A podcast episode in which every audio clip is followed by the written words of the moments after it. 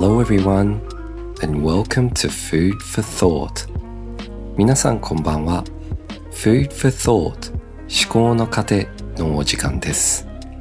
このポッドキャストは帰国子女でカフェ開業の夢見るサラリーマン私森尾が毎回テーマとなる食材について皆さんの思考の糧になるようゆったりと話していく番組です。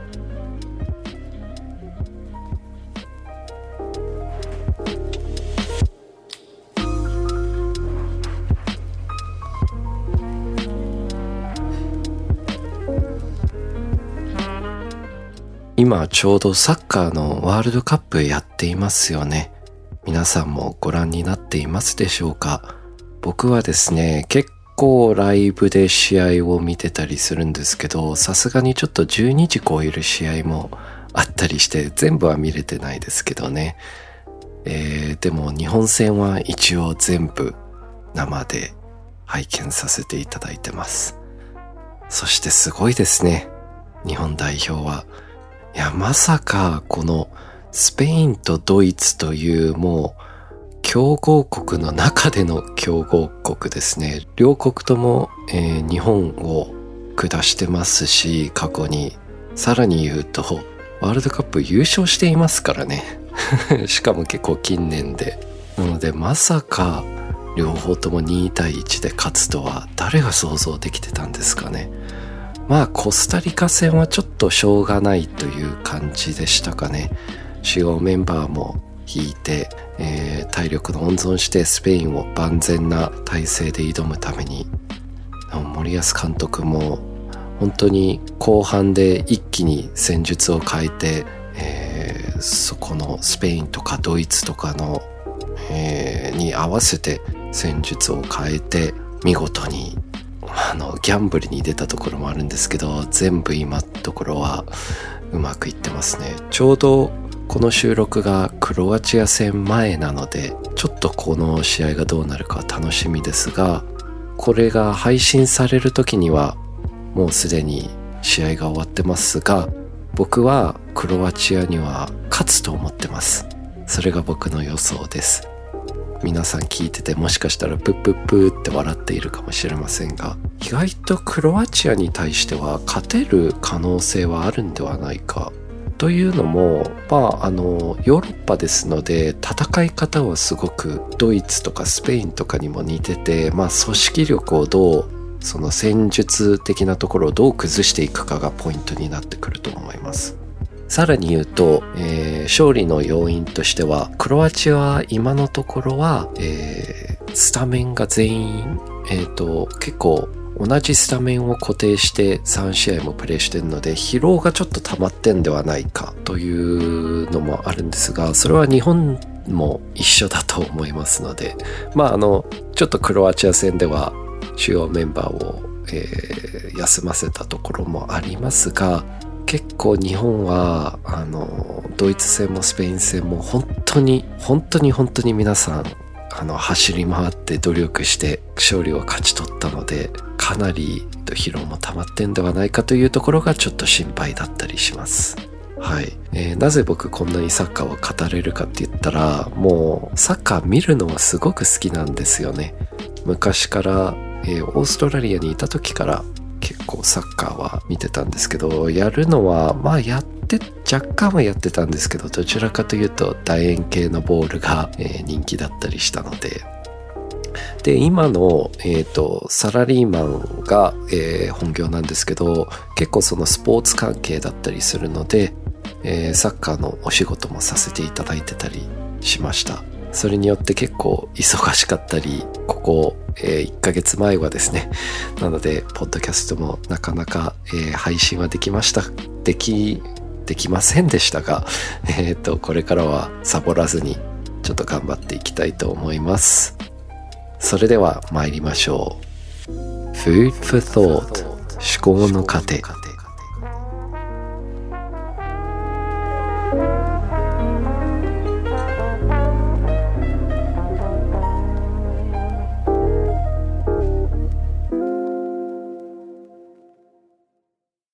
まあ最近コロナも明けて、まあ明けたんですかね。まあ一応ちょっとは落ち着いてきて、海外の方とまた会う機会が少しずつ増えてきましたけど、まあ先ほど申し上げたお仕事とかでもですね、えー、海外の方が日本に、えー、来日していただいたりして、それで結構、あの、会食というかご飯に行く機会が増えてきましたね。海外の方と。なんかちょっと日本のおもてなししたいと思いつつ、中には結構、何ですかね、えっ、ー、と、お食事が独特な方がいらっしゃったりして、まあ普通に、えっ、ー、と、好き嫌いもいるんですけど、ちょっと、えっ、ー、と、最近、日本でなかなか肩身が狭いのが、ヴィーガンかなと思ってまして。まあ、あの、いろいろヴィーガン対応のお店は最近増えてはいるものの、海外と比較するとやっぱり日本ってまだ選択肢が少ないなと思っていて、それもあって、何ですかね、どういうお店に連れてって、会食的なちょっといいお食事ですと、どこがあるかなと思いつつ、だってお味噌汁でさえ、カツオの出汁で作っているじゃないですか。お魚の出汁で。なので、えー、っと、お味噌汁でさえダメってなると何があるかなと思って、ちょっとヴィーガンの方には申し訳なかったんですけど、いや、本当に申し訳ないけど、魚だったら大丈夫って聞いてみたら、あの、その方は宗教とかではなく、えっ、ー、と、地球環境の問題でのヴィーガン。まあ、いろんな種類のヴィーガンいるんですけど、まあ、宗教でしたり、えー、味、えー、アレルギーとかあるんですけど、この方は、えっ、と、環境問題でっていうことで、まあ、魚だったら渋々 OK をいただきましたね。なので、えっ、と、渋谷や、え乃木坂にあるお寿司屋さん、え金貨っていうお店があるんですけど、こちらに連れて行きましたね。ここはお寿司、えー、以外にも炙り寿司とか、あと定食で焼き魚とかありますので、いろんなそのお魚料理、全部美味しくって、ちょっとモダンな感じなので、えー、連れて行くと海外の方もテンション上がるんですけどね。何よりもいいのが英語のメニューがあります。なんで、いつも僕、いちいち説明しているんですけど、これが 結構大変だったりしますが、それがしなくって済むので、えー、ちょっとは、あの、気楽にお食事行けますね。魚を、えー、英語に英訳していくのが、もう何よりも大変なんですよね、これ。えー、マグロは tuna とかサーモンは salmon じゃないですか。難しいのがブリとか、ブリは yellowtail ですかね。カツオは何だったっけ？ swordfish ですかね。でもあまりピンとこないんですよね。それを言ったところで。まあ、あの、金貨に連れてって、その海外の方、まあ、しぶしぶ食べていただいたんですけど、まあ、しぶしぶと言いつつ、最初の一口を食べた瞬間からもう目がーンと開いたんですよね。なんかちょっと悟りが開いた感じでして。でもそこからバクバクバクバク食べて、なんならおかわりしたんですよね。美味しすぎて。まあ、それはちょっと嬉しかったですよね。その後にも、まあ何軒か、例えばお好み焼き、ヴィーガンだと、まあ出汁使わなければお好み焼きとかも食べれるので、まあお好み焼きに連れてったり、それも感動してくれて、えー、あと何でしたかね。えっ、と、あと野菜天ぷらとかです。なんかね、そういうような何軒か回っていきましたけど、最後に日本で一番お気に入りだった食べ物は何だったって聞いたら、まさかのですね、えー、お寿司屋さんで出てきたあら汁。スープって答えたんですよ。いや、なかなか渋いですね、これは。まあ、まあまあまあ、美味しいですけどね、あら汁。でももっと高価なものを食べさせてあげたので、どちらかというとそっちを一番美味しかったって言って欲しかったですね。はい。ちょっと残念な気持ちではありました。嬉しいけど残念。あともう一つ驚きだったのがですね、この方、ドイツに戻ったら、普通に肉食になってたんですよね。や、それが、あの、日本で食べた、その、魚料理が美味しすぎて、ちょっと食に対する概念が変わってしまった というほどの衝撃的な美味しさだったんだなと思いましたね、あれは。まあ、あの、金貨というお店、ぜひ皆さんも東京にいらっしゃったら食べてみていただきたいと思うんですけど、炙ったお寿司なんですよね。なので、あの、カウンター席で、えー、お寿司を食べたんですけど、ちょっとその炙る様子を見れられ、見られたりするので、それも、あの、食事のうちというか、ただ味だけではなく、日本の場合って、えー、聴覚とか、えー、視覚、え、のところ、あと嗅覚をですね、刺激するような料理を意識しているのが、やっぱり、あの、海外から日本の食事ってすごいなというえー、評価の一部だと思うんですけど、ぜひ皆さんもそれ見に行ったらいかがでしょうか。あの、カップルで行くと結構楽しかったりしますね。お店もおしゃれなので。まあ、えっ、ー、と、僕は一人寂しく生クリームを泡立てていると思いますがね。はい。僕は動画作りとかコンテンツ作りというのを口実にクリスマスは一人で過ごす予定でございます。はい。Food for Thought ということで、今回もリスナーさんからメッセージの方を募集しました。インスタのストーリーの方でですね、募集しましたが、えー、テーマは、海外におすすめしたい日本食の食べ物は？ということで、早速いくつか紹介していきたいと思います。そうですね。今回すっごいたくさんの回答いただきましたね。100、いや、200件ぐらい いただきましたが、一番多かったのはですね、やはりお寿司ですね。こちらはやっぱり日本食といえば、まあもうすでに海外にすごい浸透していますからね、お寿司は。あと次に多かったのが天ぷら天ぷらもですね、海外で普通に今食されてますからね。でも、天ぷらって難しいのがやっぱり油が命だと思うので、油が汚くなると、えー、本当にただのフリッターですね。フィッシュチップスみたいな感じになっちゃうので、えー、ここの日本の繊細さですね。僕も海外で、えー、実家が日本食屋をやってましたので、もう天ぷら作るのにもう専用の油を使ってて、毎日綺麗にしてましたね。本当にすごく大変だったっていう記憶しかないですね。あと、こちらはですね、朝日さん、唐揚げ。あ、そうですね。本当に唐揚げ、フライドチキンって海外で人気ですが、唐揚げですね。一部では最近その、えっ、ー、と、ネットフリックスのドキュメンタリーにもなったぐらいなんですけど、そこで唐揚げが取り上げられていたので、ちゃんとそのフライドチキンの違い、